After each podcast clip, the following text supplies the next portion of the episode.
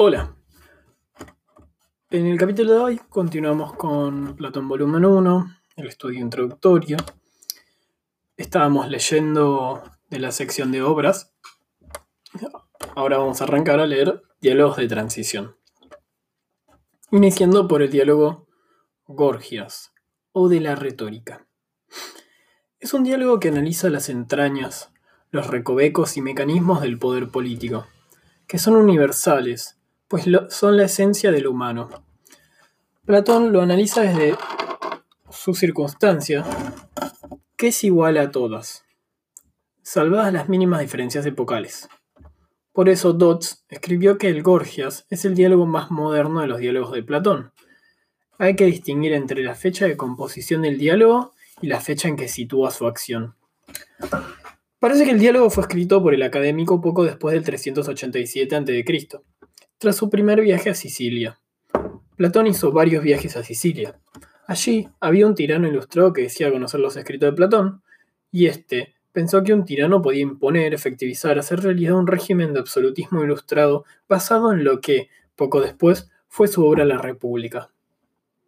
Algunos creen que Platón quiso defender apasionadamente, por segunda vez, a Sócrates, arremetiendo contra el retórico Polícrates, que había escrito una acusación a Sócrates.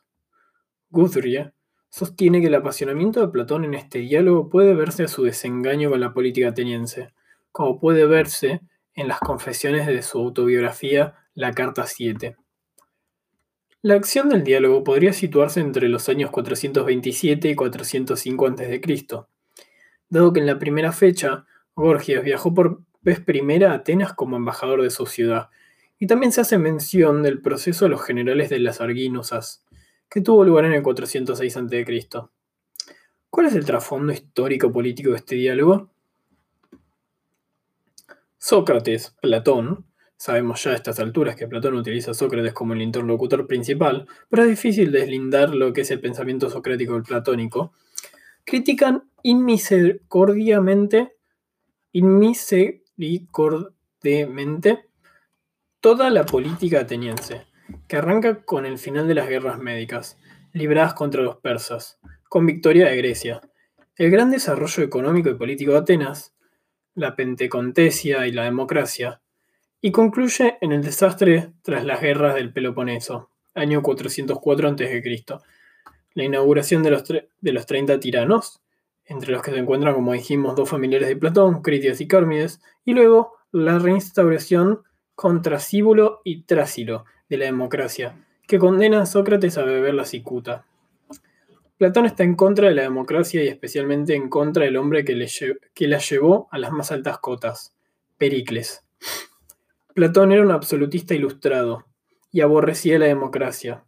En la República despliega con amplitud y claridad su ideario político. En Leyes y en República Distingue entre igualdad aritmética y geométrica. La primera consiste en repartir a todos por igual, la segunda según la excelencia de las personas. La apuesta platónica por la igualdad geométrica implica negar la esencia de la democracia, tanto la ateniense de Pericles, en la que los sorteos eran la base de participar en las instituciones, como la moderna, que reza un, hombre, un voto. Sobre este trasfondo, Platón escribe el Gorgias. En un lugar indeterminado, posiblemente un gimnasio, después de que Gorgias hubiera pronunciado uno de sus discursos propios de los sofistas, Sócrates entabla una discusión con el gran retor, con Polo y Cálicles. En respuesta a Sócrates, quien le pregunta qué es la retórica, puesto que él es un afamado sofista retórico. Gorgias responde que la retórica es un arte tan excelso que puede convencer al enfermo de que, al enfermo de que acepte un tratamiento más que el propio médico. La retórica es la persuasión por la palabra, que puede arrastrar a la asamblea o a un jurado a adoptar una importante decisión política. Sócrates distingue entre ciencia y creencia. No puede haber ciencia verdadera y falsa. La ciencia siempre es verdadera, pero la creencia no es apodíctima, apodíctica, necesaria. Es contingente y a veces es verdadera y a veces es falsa. Es decir, un orador puede orientar a alguien sabiendo que lo que dice es falso o injusto.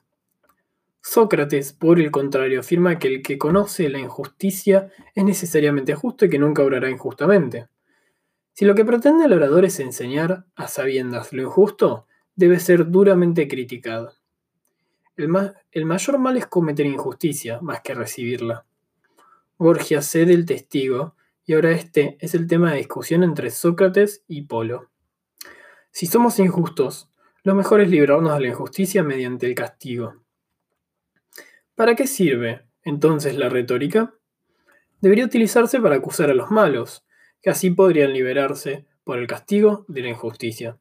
Pero aquí irrumpe Calicles, que se aterroriza de la chocante y escandalosa teórica socrática, teoría socrática, y desea contrarrestarla por absurda. Calicles distingue entre naturaleza y ley y afirma que por naturaleza es peor, más feo, sufrir injusticia. Por ley, cometerla. Merece la pena citar literalmente la tesis de Calicles. Los que establecen las leyes son los débiles y la multitud. En efecto, mirando a sí mismos y a su propia utilidad, establecen las leyes, disponen las alabanzas y determinan las censuras tratando de atemorizar a los hombres más fuertes y a los capaces de poseer mucho, para que no tengan más que ellos. Dicen que adquirir mucho es feo e injusto, y que eso es cometer injusticia, tratar de poseer más que los otros. En efecto, se sienten, se sienten satisfechos, según creo, con poseer lo mismo siendo inferiores. Por esta razón, con arreglo a la ley, se dice que es injusto y vergonzoso tratar de poseer más que la mayoría, y esto llaman cometer injusticia. Pero según yo creo, la naturaleza misma demuestra que es justo que el fuerte tenga más que el débil y el poderoso, más que el que no lo es. Y lo, y lo demuestra que es así en todas partes, tanto en los animales como en todas las ciudades y razas humanas. El hecho de que de este modo se juzga lo justo, que el fuerte domina al débil y posea más. Sócrates contradice y retuerce los argumentos de Cálicles diciendo que la moderación es mejor que la vida desenfrenada del más fuerte. No es lo mismo el placer que el bien, y hay placeres buenos y placeres malos. La conclusión de Sócrates es que la moderación es justicia y el hombre justo es feliz. Es mejor dedicarse a la filosofía que a la política, como predicaba Cálicles. Las valoraciones en una y otra son muy diferentes. La verdadera política, según Sócrates, es la que él ejercía, pero como no trata de agradar, sino de procurar el mayor bien a los ciudadanos, le sería muy difícil defenderse si su vida corriera peligro. Pero la muerte se puede soportar fácilmente cuando no se ha dicho ni hecho nada injusto contra los dioses ni contra los hombres. El diálogo finaliza con un mito escatológico, el juicio que en el Hades tiene lugar ante los jueces Minos, Eaco y Radamante. La verdadera vida es la que existe tras la muerte, y para acceder a ella se ha de pasar por el verdadero juicio. En el proyecto para alcanzar la mayor felicidad hay que tener en cuenta una vida futura donde se invertirán los, se invertirán los valores de esta, y que, en consecuencia, el buen estado de la parte inmortal que hay en nosotros debe ser nuestro interés prioritario. Por lo que tendríamos que ser sabios para sufrir la injusticia antes que cometerla y dar la bienvenida el castigo como cirugía del alma. Continuamos con Menéxeno, o la oración fúnebre.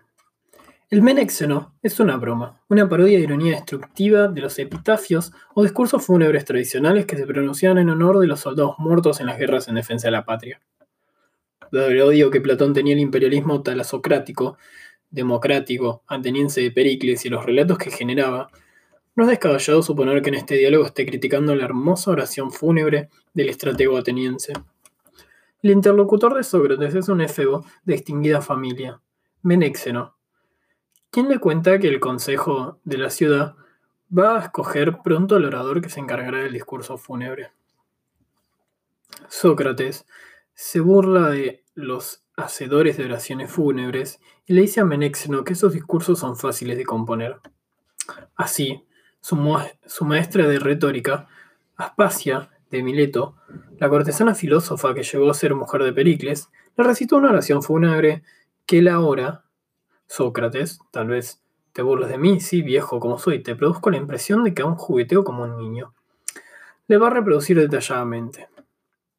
Al recitar Sócrates una oración que atribuye a Aspasia, Platón lanza una burda y malintencionada crítica a Pericles, pues es como decir que su bellísima oración fúnebre la hubiese escrito una mujer, y ya sabemos en qué consideración se tenía en la antigua Grecia la mujer, y más si antes había sido meretriz. Platón critica al pueblo, Platón critica al pueblo ateniense porque se deja llevar por la fatua persuasión de los discursos fáciles de los políticos en vez de hacerlo por la verdad de la filosofía. Pero también critica a los realizadores de esos discursos por su embolamiento y por su exageración, por sus tópicos, por la no espontaneidad, etc. Es decir, según Platón, son panfletos ideológicos. Pero para panfleto el menéxeno, que, además de la innoble ironía, contiene mentiras evidentes. Francisco P. Samaranch escribe sobre el contenido de este diálogo. Hay también evidencias, hay también evidentes alteraciones de los hechos y burdas mentiras. No es verdad, por ejemplo, que nadie ayudara a los atenienses en Maratón. No es verdad que en la guerra de Arquidamos todos los griegos se hubieran coaligado contra Atenas.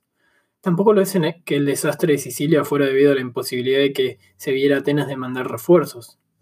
Estos esfuerzos fueron enviados y pese a ello, Atenas fue derrotada vergonzosamente. Y así podríamos ir siguiendo. Continuamos con Eutidemo o el discutidor. La acción del diálogo, es decir, el escenario de la conversación habida, y en el diálogo narrada, debió tener lugar entre el 420 y el 404 a.C., en el vestuario del gimnasio del Liceo, el mismo el Lisis.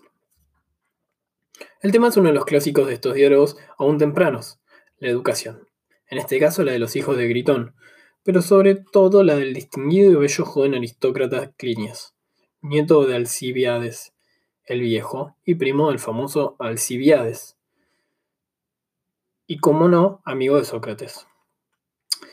A Clinias le acompaña su amante, Cécipo, un joven desanimado, un joven demasiado impulsivo y vehemente en las discusiones. Así los protagonistas de las conversaciones son Critón y Sócrates, que mantienen un diálogo inicial. Luego intervienen los vanidosos sofistas, Eutídemo, Dionisodoro, entre todos ellos se entablan diversas conversaciones, con dos exhortaciones o protrépsicos socráticos. La finalidad del diálogo consiste en convencer a Clinias de lo que ha de dedicarse a la filosofía a saber, ejercitarse en el conocimiento y asimilar la excelencia y la virtud. Se contraponen dos métodos de enseñanza, el vacuo y superficial de la arística, que pretende enseñar la virtud en un tiempo corto, y la dialéctica socrática, parsimoniosa, paciente, bondadosa y más eficaz. Los sofistas plantean falacia tras falacia, que Sócrates ridiculiza. Parece que Platón desea criticar a estos sofistas como seguidores de Hipias, Gorgias y Protágoras, y también a Antístenes, es decir, a todos los que construían paralogismos, argumentaciones sobre las palabras, pero sin penetrar en los significados ni en las cosas. Pero algunas falacias son serias y se remontan a Parménides y su entorno.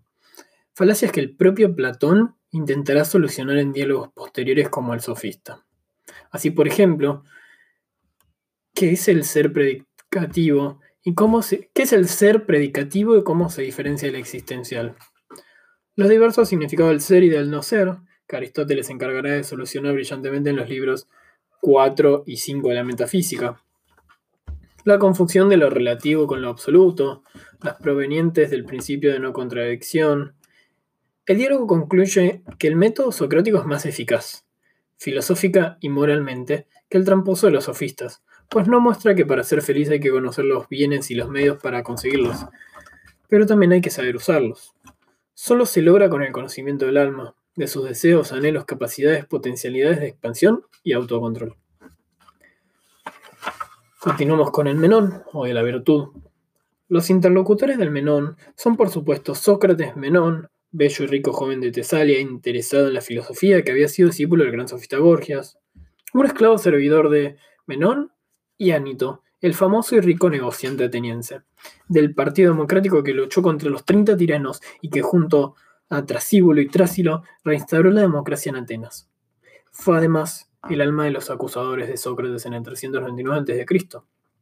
La acción dramática del diálogo debió de tener lugar a principios del 402 a.C. Su escritura, después del 387 a.C., al regreso de Platón de la Magma Grecia, ya que aparecen las doctrinas órfico-pitágoras de la inmortalidad y la transmigración de las almas y del conocimiento como reminiscencia o recuerdo. doctrinas que debió de aprender de los pitagóricos en su estancia en Sicilia y en el resto del sur de Italia. El tema del diálogo está planteado con claridad y nitidez por Menón, justo al inicio. ¿Me puedes decir, Sócrates, ¿es enseñable la virtud o no es enseñable? Si no, solo se alcanza con la práctica.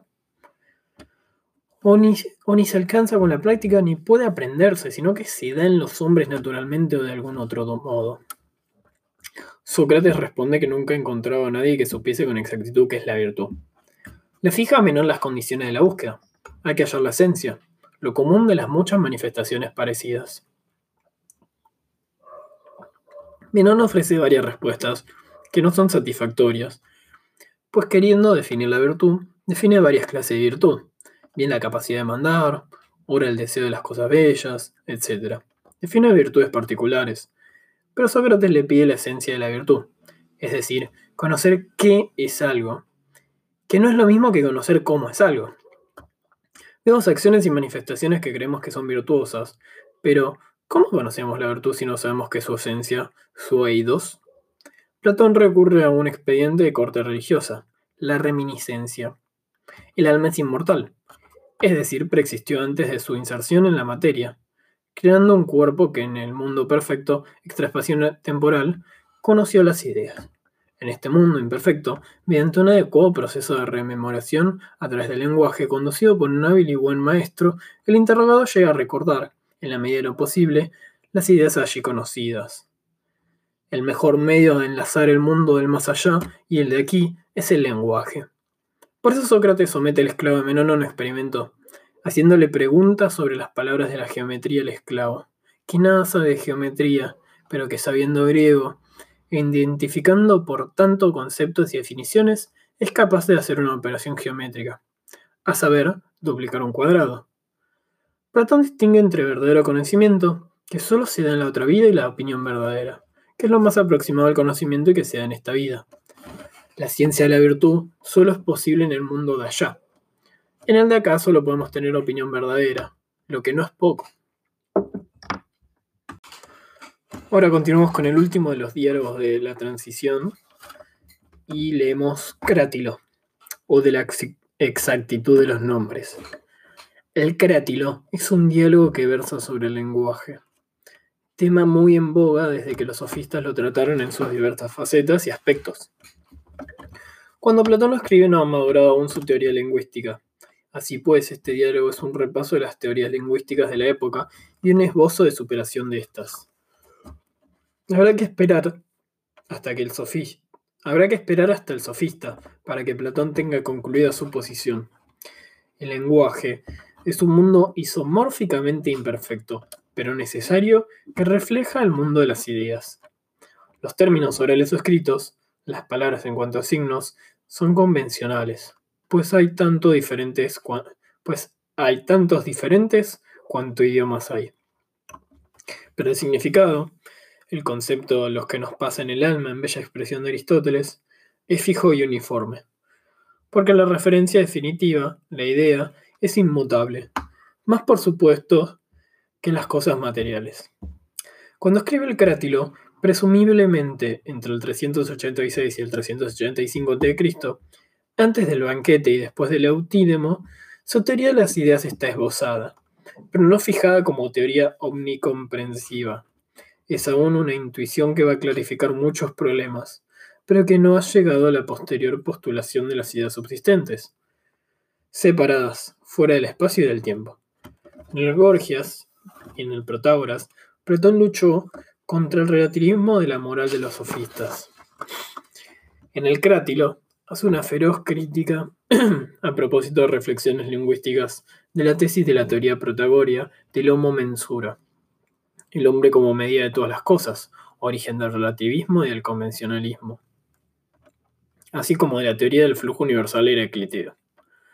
Los personajes del Carátilo son, además de Sócrates, Hermógenes, hijo de Hipónico y el hermano de Calias, el ciudadano más rico de Atenas, en cuya casa se celebraban reuniones de sofistas, como la que se narra en el comienzo del Protágoras. Hermógenes es íntimo discípulo de Sócrates, uno de los que asistieron a su muerte como se refiere en el Fedón. Crátilo, el tercer dialogante, es un discípulo radical de Heráclito y maestro de Platón. En la época de la sofística, se había levantado un interesante debate en torno a la contraposición physis-nomos, naturaleza y convención. ¿Qué cosas son por naturaleza y cuáles por convención? Se trataba de un debate universal que afectaba a la justicia, a las leyes, a las costumbres, a la sociedad, a la cultura, a la religión, entre otros. Y claro está también al lenguaje. Hermógenes sostiene que el significado de los nombres es por convención o pacto o consenso o hábito. Esta teoría es consecuencia de la general protagoria de que el hombre es la medida de todas las cosas. Así los hombres, es decir, las distintas comunidades, ponen nombres distintos según sus distintos idiomas a las cosas. Arteramente, Sócrates lleva a Hermógenes, que argumenta con flojera, a decir que los nombres exactos son los que cada uno pone, extremando hasta el ridículo la tesis protagoria del homo mensura. Si se puede hablar falsamente de que los nombres no coinciden con la realidad, con lo cual se demuestra que los nombres no son exactos por convención. La otra postura que se analiza es la del naturalismo lingüístico de defiende Crátilo, que también Sócrates critica. Esta teoría sostiene que los nombres son expresión, signos, algo adherido a las cosas. Pero Sócrates contraargumenta que si no son la misma cosa, entonces son como una imitación. Y como los cuadros, las imitaciones del lenguaje pueden informarnos falsamente las cosas, con lo cual se puede hablar falsamente. La superación platónica consiste en afirmar que no hemos de ir del lenguaje a las cosas, sino al revés. Ir a las cosas, ir a las cosas mismas al ser y después conocer si los nombres son exactos o no. ¿Qué son las cosas mismas, la verdadera realidad? No, por supuesto. Las cosas sensoriales, sino las ideas, de las que objetos y palabras son imitaciones más o menos aproximadas. Habiendo terminado con los diálogos de la transición, iniciamos con los diálogos de la madurez que abarcan desde el 385 hasta el 370 a.C. E iniciamos con Fedón o del alma. Los diálogos Fedón, Banquete, Fedro y República pertenecen a la época de la madurez. Exponen su versión definitiva de la teoría de las ideas, base de su epistemología, así como de sus teorías éticas y políticas, la grandiosa teoría del amor, la eclosión de los grandes mitos tan conocidos en todas las culturas. Estos diálogos son los más leídos, traducidos, comentados y difundidos.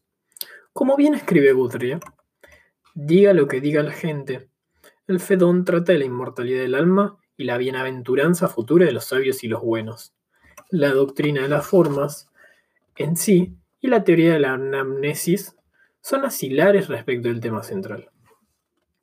Con muchos diálogos del académico, la escena y la conversación inicial es entre un personaje, Fedón, que asistió en la cárcel en el último día a las conversaciones sobre la inmortalidad del alma entre Sócrates, y otros personajes discípulos y admiradores suyos. Y Equécrates, un pitagórico de la ciudad de Fliunte, a la cual había acudido Fedón porque allí había una escuela pitagórica que había fundado Eurito de Tarento, discípulo de Filolao. Fedón, otro pitagórico ferviente, fundó una escuela filosófica en Elide. Se ha dicho que el motivo de Platón para ser de Fedón el narrador de las últimas conversaciones de Sócrates pudo ser que él se las refirió al propio Platón, ausente de la escena. El diálogo es tremendamente dramático, aún habiendo ironías en el mar de la tristeza. Sócrates pasa sus últimas horas conversando con los suyos sobre la inmortalidad del alma. Les dice que no se acongojen, pues siendo el alma inmortal vivirá feliz en la otra vida. Eso vale para quien ha sido honrado y filósofo. En la apología de Sócrates, Platón nos presenta al maestro defendiéndose ante los jueces, pero aquí nos lo presenta haciendo una apología para amigos y seguidores. Sócrates les dice que el filósofo debe aspirar y desear la muerte, que es un bien, pero no de practicar el suicidio. El filósofo no debe darse la muerte, pero desea que se la den los dioses, sus dueños, pues ellos son la medida de todas las cosas, en contra de la teoría protagoria de que el hombre es la medida de todas las cosas, de la que son en cuanto que son y la que no son en cuanto que no son. Como muy bien escribe Louis Gil, su meta principal ha sido trazar una filosofía para la muerte, una teoría del bien morir, tomando como base la muerte ejemplar de un hombre de vida ejemplar, Sócrates, la mítica figura del filósofo. Es decir, Platón habría diseñado una teoría universal, la filosofía para la muerte, tomada de los misterios y doctrinas órfico-pitagóricas, a las que se adhirió fervientemente y la ejemplificó con la vida de Sócrates. Resumiendo, la esencia del Fedón es que la vida filosófica es un árquesis, una preparación para la muerte, que solo, que solo es separación del alma del cuerpo. Platón lo creía porque abrazó la teoría órfico-pitagórica. Ahora bien, racionalista como también era, pone en boca de Sócrates la siguiente pregunta. ¿Estamos seguros de que la ¿Estamos seguros de la existencia del alma tras la muerte? Y Sócrates se responde ante los discípulos con varios argumentos. Origen, compensación y alternancia de los contrarios. ¿Cómo podemos sostener racionalmente la creencia religiosa en la reencarnación del alma en su inmortalidad, por tanto? Hay un principio filosófico que dice que los contrarios se originan de los contrarios. El que es justo se hace el que no es justo. Se hace, desde, se hace tal desde lo no justo, es decir, de lo justo. Lo bello de lo feo, lo mayor por un crecimiento desde lo menor, el sueño desde la vigilia y al revés. Así como tras la vigilia viene el sueño, pero luego despertamos. De la misma manera, tras la vida vendrá la muerte, pero la vida renacerá otra vez. Si no hubiese renacimiento, la vida total desaparecería. Pero vemos que no es así. El argumento de la anamnesis y la conjunción de este con el anterior es otro de los argumentos. Una es otra, perdón. sí, es otro de los argumentos. Una meticulosa observación sobre varios objetos para ver si son iguales nos indica que no lo son con exactitud. Sabemos que son aproximadamente más o menos iguales porque tenemos una idea previa de la igualdad en su exactitud. Esa idea de la igualdad exacta solo la pudimos conocer en la otra vida. También se demuestra la reminiscencia en el lenguaje. Si uno interroga hábilmente a un lego en geometría, éste irá respondiendo acertadamente. Platón dice que eso muestra que en el alma anidan las ideas geométricas de la otra vida anterior. Otro de los argumentos es el argumento de la afinidad entre el alma y las ideas y la indisolubilidad de lo simple. Lo compuesto de varios elementos se destruye por la dispersión de los mismos, o bien por la fuerza, o bien por desgaste a causa del tiempo. La tesis fuerte de Platón es que las realidades o entidades extraespaciotemporales ni cambian ni desaparecen. Entonces lo inmutable, imperecedero, inmortal e indestructible es lo simple. Y el universo simple se reduce a las ideas y al alma, que son afines. Escribe bellamente Guthrie. De manera que el alma del filósofo, cuya vida ha sido un entrenamiento para la muerte, haciéndose a sí misma independientemente del cuerpo con la en la medida de lo posible, obtendrá al abandonarlo esa región pura e invisible y vivirá con los dioses, libres de, de las tribulaciones de la existencia humana. Otro de los argumentos es el mito final. Como coda del diálogo, hay un mito escatológico, enmarcado en una geografía fantástica, como recuerda, en una geografía fantástica que recuerda mucho al mito de la caverna, cuyas lecciones son que el alma ha de ser inmortal, pues si fuese mortal y desapareciera definitivamente, entonces triunfarían los malvados. En el mito se cuenta cómo se procede al juicio de las almas, al análisis de sus actos en la vida anterior terrestre, la asignación de penas y castigos, así como premios. En la última parte del diálogo, se narran los últimos gestos de Sócrates, cómo se lo llevó la cicuta, cómo se despidió serenamente de los discípulos. Un cuadro de un realismo austero estremecedor y enternecedor, una de las mejores páginas de la literatura universal. Coda. Se puede decir que Sócrates fue un personaje ágrafo, pero eso no es verdad del todo. Estando en prisión se entretuvo recreando y recomponiendo algunas fábulas de Sopo. Entonces dice Cebes, tomando la palabra, Por Zeus, Sócrates, hiciste bien recordármelo, que acerca de los poemas que has hecho, versificando las fábulas de Sopo y el proemio dedicado a Apolo, ya me han preguntado otros, como también lo hizo ante ¿no? que con qué intención lo hiciste, después de venir aquí, cuando antes no lo habías hecho nunca. Habiendo terminado, avanzamos sobre banquete o del amor. El banquete es uno de los diálogos más hermosos de Platón. Un traductor y prologuista del banquete ha escrito certeramente. El banquete, el banquete ha sido calificado por la inmensa mayoría de sus estudiosos como la obra maestra de Platón y la perfección suma de su arte es la más poética de todas las realizaciones platónicas, en la que difícilmente los aspectos literarios pueden separarse de la argumentación filosófica. lo que hace que nos encontremos ante uno de los escritos en prosa más completos de toda la antigüedad y una de las más importantes obras literarias de toda la literatura universal. En este diálogo, literatura y filosofía son justamente la misma cosa, una composición original en la que la filosofía toma cuerpo en la realidad, mientras que la visión de la realidad es enteramente transformada por la filosofía. Su enrevesada, como la califica Guthrie, introducción, muestra que Platón no estuvo en la escena que se cuenta y que los hechos narrados tuvieron lugar mucho antes que la composición del diálogo. Un tal Apolodoro reciente y totalmente entregado admirador de Sócrates, se encuentra con unos amigos, parece que ricos comerciantes, que le preguntan si él había estado en el banquete en casa de Agatón, donde se pronunciaron famosos discursos de eximios filósofos, literatos, profesionales, entre ellos Sócrates. La celebración se debió a una invitación de Agatón por haber ganado un premio literario. Todos los discursos versaron sobre el amor. Apolodoro no estuvo por ser muy joven, pero les dice que también Glaucón, otro conocido, le había preguntado lo mismo, pues había oído a otro que un tal Fénix le había contado la cena y sus discursos por saberlo de Aristodemo, discípulo de Sócrates, que sí asistió al acontecimiento. Aunque se quedó dormido, le dijo, y se perdió parte de los discursos. Lo que Apolodoro sabe es lo que le contó Aristodemo. Permítaseme citar otra vez a Martínez Hernández. Dado que lo fundamental del diálogo gira precisamente en torno a lo que esta mujer, una tal Diotima, sacerdotisa de Mantinea, le cuenta a Sócrates, resulta que sus palabras nos llegan a través de una larga y complicada tradición. Diotima educa a Sócrates. Este el resto de los comensales. Uno de ellos, Apolodoro, este a Glauconis amigos, y Platón a los lectores modernos. La comida en casa de Agatón suele establecerse en 416 a.C., la conversación de Apolodoro con sus amigos en el 400 a.C. y la composición real del diálogo por parte de Platón entre el 384 y el 379 a.C. Teniendo en cuenta estos estratos cronológicos, la complicada tradición del, del contenido del banquete podría representarse de la siguiente manera. Y en la lectura vemos una especie de gráfico que indica cómo sería el viaje. Iniciaría con Diotima, continuaría por Sócrates. De Sócrates iría hacia Aristodemo, pero a la vez, en una línea puntuada, llegaría hasta Apolodoro.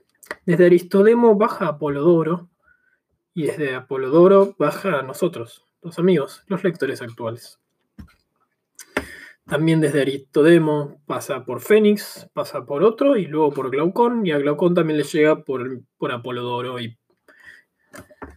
En fin, continúo con la lectura. El diálogo narra la velada, la cena y después de las bebidas, el simposio propiamente dicho en el que se discursea sobre el amor. Fedro, Pausanias, Erixímaco, Aristófanes, Agatón y Sócrates pronuncian sus discursos respectivos. Al final irrumpe borracho Alcibiades, quien pronuncia su discurso que es un emocionado elogio de Sócrates. El discurso de Fedro cuenta que Eros es el más antiguo de los dioses, una divinidad cosmogónica, que procura lo mejor para la humanidad. Por ende, el amor es el responsable de que los enamorados sacrifiquen su vida el uno por el otro. El Eros es pasión y sacrificio, especialmente homosexual. En su discurso, Pausanias narra cómo hay dos Eros, pues como cualquier actividad se puede practicar correcta e incorrectamente, y aprovecha para criticar al eros vulgar, que suele darse en muchas sociedades, especialmente en las menos desarrolladas. Eric Símaco, que era médico, sostiene que Eros es una fuerza universal y lo ejemplifica mediante la medicina, pues esta muestra que el Eros armoniza, como lo hace la música, los elementos contrarios. El discurso de Aristófanes es brillante, ingenioso y profundo. Recuerda que en el origen del mundo los seres humanos eran redondos y tenían dos cuerpos con cuatro brazos, cuatro piernas y dos cabezas. Unos eran masculinos, unos eran masculinos los dos, otros femeninos los dos. Otros masculinos y femeninos. Eran fuertes y poderosos, arrogantes y podían amenazar hasta, hasta los propios dioses. Por eso Zeus los, los tajó en dos mitades, cargando a Apolo la recomposición individual. Entonces cada mitad individualizada se moría de añoranza de la otra. Así que Zeus les activó el Eros, la sexualidad y la procreación. El amor. Esa búsqueda del otro, no es solo heterosexual, sino, también homosexual y lésbico. Ahora bien, el Eros, además de sexo y procreación, es amor y piedad para con los dioses. Platón pronuncia un discurso literariamente bello, pero pobre en contenido. Fue cerradamente aplaudido porque era el anfitrión. Todos adviene el memorable discurso de Sócrates, quien dice que transmite las doctrinas que le enseñó una sacerdotisa, Diotima de Mantinea, experta en los misterios y en el amor. Ella le dijo que el amor no es bello, tampoco feo, no es malo, tampoco bueno. Es algo intermedio. Por tanto, ni es un dios ni un hombre, sino un daimón, un intermediario entre los mortales e inmortales, hombres y dioses. Ella es así por su origen, pues, es, pues Eros es hijo de Peña y Poros. Busca y pierde, es como la vida, la muerte y la resurrección. Es como la filosofía que ama la sabiduría, pero ni sabida ni es ignorante. Todos buscan la perfección y la belleza, en primer lugar, la belleza de un cuerpo, luego la de dos, luego la belleza de todos los cuerpos, luego la belleza de la ley y de las realizaciones sociales, luego la belleza de las ciencias, para llegar a la idea de la belleza, la belleza en sí, que se aúna a la virtud y a la inmortalidad. Citamos vivamente a leer los pasajes 210 y 212. Irrumpe borracho pero lúcido. Alcibiades, que pronuncia el último discurso que en realidad es una alabanza increíble de Sócrates. El asceta, el valiente en las, en las batallas, el que bebía con contención, el que echaba el freno en el amor, el que se concentraba durante todo el día meditando algún problema. Inmacerable retrato del maestro. Ahora continuamos leyendo el Fedro o de la belleza.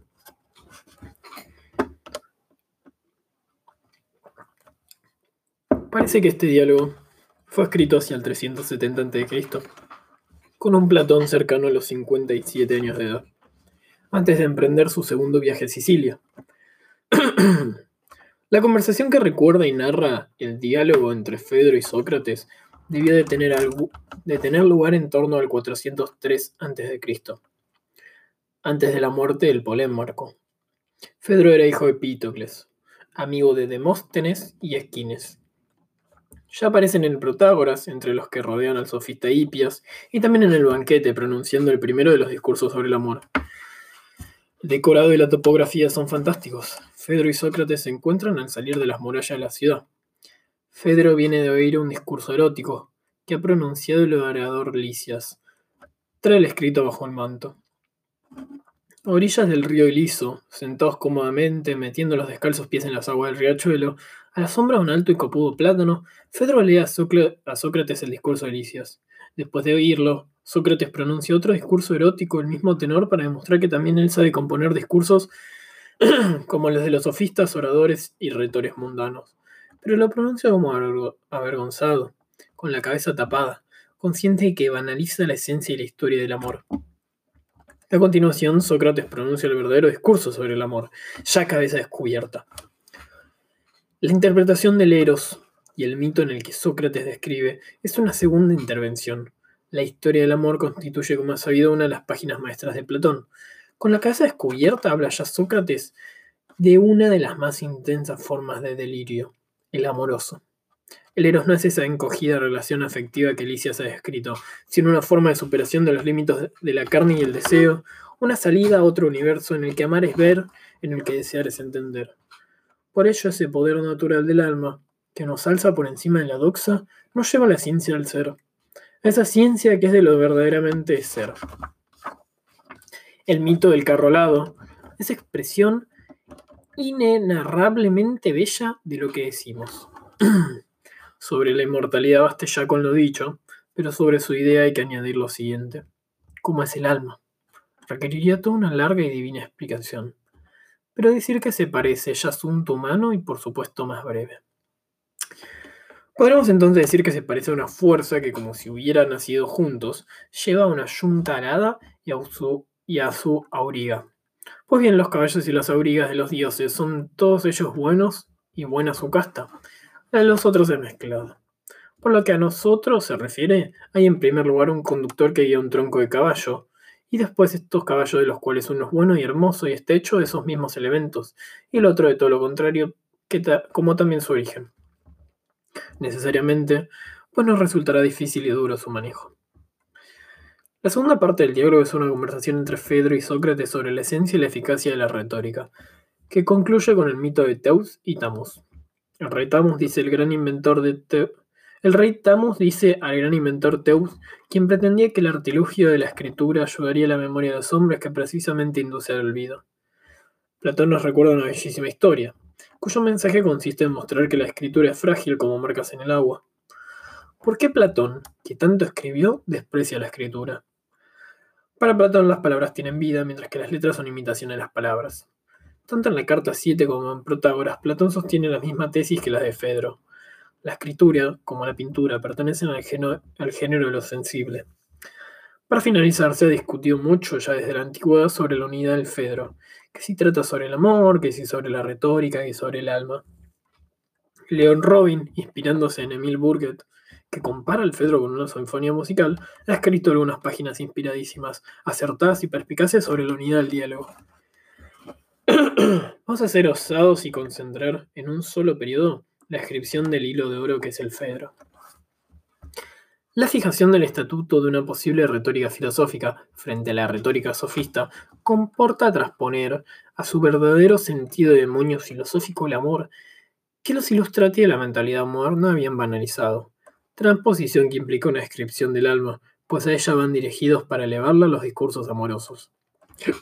Teniendo entonces que escribir míticamente de ahí tanto la teoría sobre el mito como la creación de ellos la teoría de las ideas y la belleza, ya que el alma nos recuerda su mundo natural. El camino que conduce al alma a la superación de la retórica y pensamiento mundano es el encantamiento y fascinación logrados a través de los bellos mitos y del diálogo, pero no por medio de la escritura. La finalidad de este paidético programa es ascender a la dialéctica, la verdadera filosofía. Y bueno, para finalizar los diálogos de la madurez, leeremos República o de la Justicia. Muchos autores piensan que la República es la obra más importante de Platón, ya que en ella se ofrece un programa completo de la actividad de la academia en la que se forman los filósofos gobernantes. Es, con mucho, su obra más extensa. Al hilo de la respuesta a la pregunta que es la justicia, Platón nos ofrece una visión pormenorizada y global de cómo surge el Estado, de cómo el individuo y las cosas sociales han de organizarse y armonizarse en él para evitar las tasis, de cómo el Estado es tripartito, al igual que el alma, que analiza con detalle cómo hay que educar a los filósofos gobernantes, formación que implica un conocimiento de las ciencias abstractas, las matemáticas y la geometría, para llegar a la dialéctica o filosofía. Explica cómo debe ser la polis ideal, cómo el conocimiento superior es el de las ideas, y describen la alegoría de la línea los grados de conocimiento y de realidad, desde los más imperfectos hasta los más elevados y sublimes. Todo lo cual la Epifanía es una de las páginas más memorables de la filosofía y de la literatura, la alegoría de la caverna, que ya hemos visto en este estudio. La República analiza cómo se degradan los regímenes políticos, el diálogo concluye con un mito realmente asombroso y fantástico. Igerslan resalta acertadamente que la República aporta constitutiva y especialmente a la filosofía de todos los tiempos, la teoría de las ideas y los conceptos universales, la dialéctica y los importantes análisis y respuestas políticas, así como una teoría del arte, de la psicología y de la antropología. La República se compone de cinco secciones.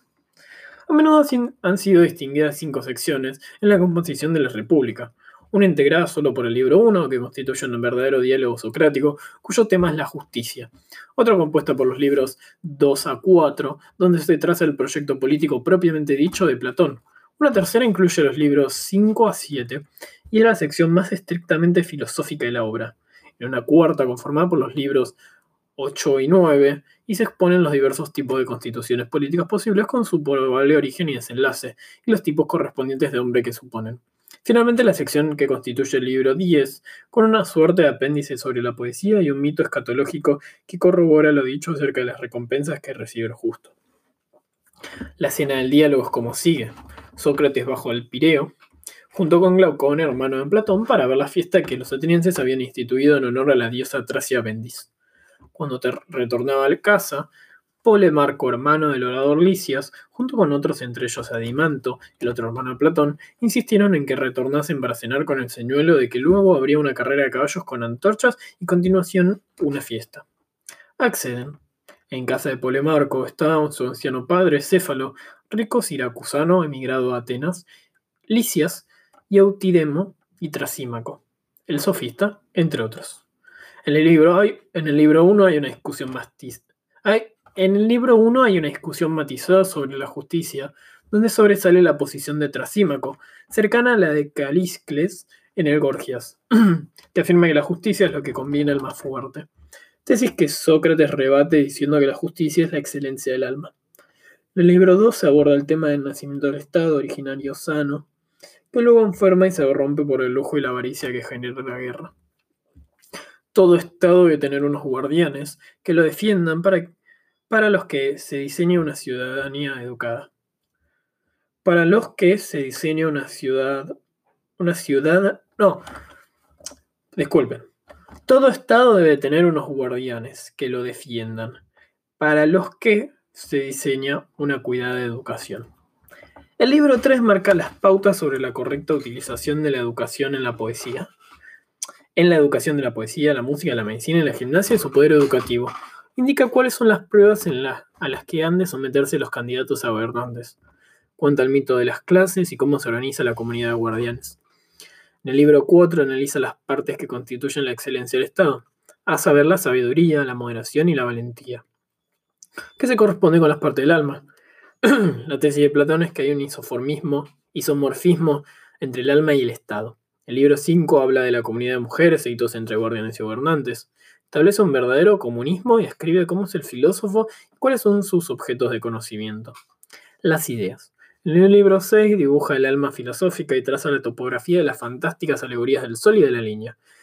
El libro 7 contiene la famosísima alegoría de la caverna y además describe los estudios matemáticos geométricos que deben seguir el aspirante gobernante. El gobernante debe conocer y ejercitar la dialéctica, es decir, la filosofía. Los libros 8 y 9 nos cuentan cómo el mejor estado es el de los filósofos gobernantes, la aristocracia del saber, como en el mundo de los aquendidad, como en el mundo de la aquendidad, hay cuatro regímenes degradados, la timocracia, la oligarquía, la democracia y la tiranía. Ofrece análisis profundos de esos regímenes y de las almas de los hombres que los sustentan. Aquí se encuentra la más dura crítica que se ha hecho jamás a la tiranía.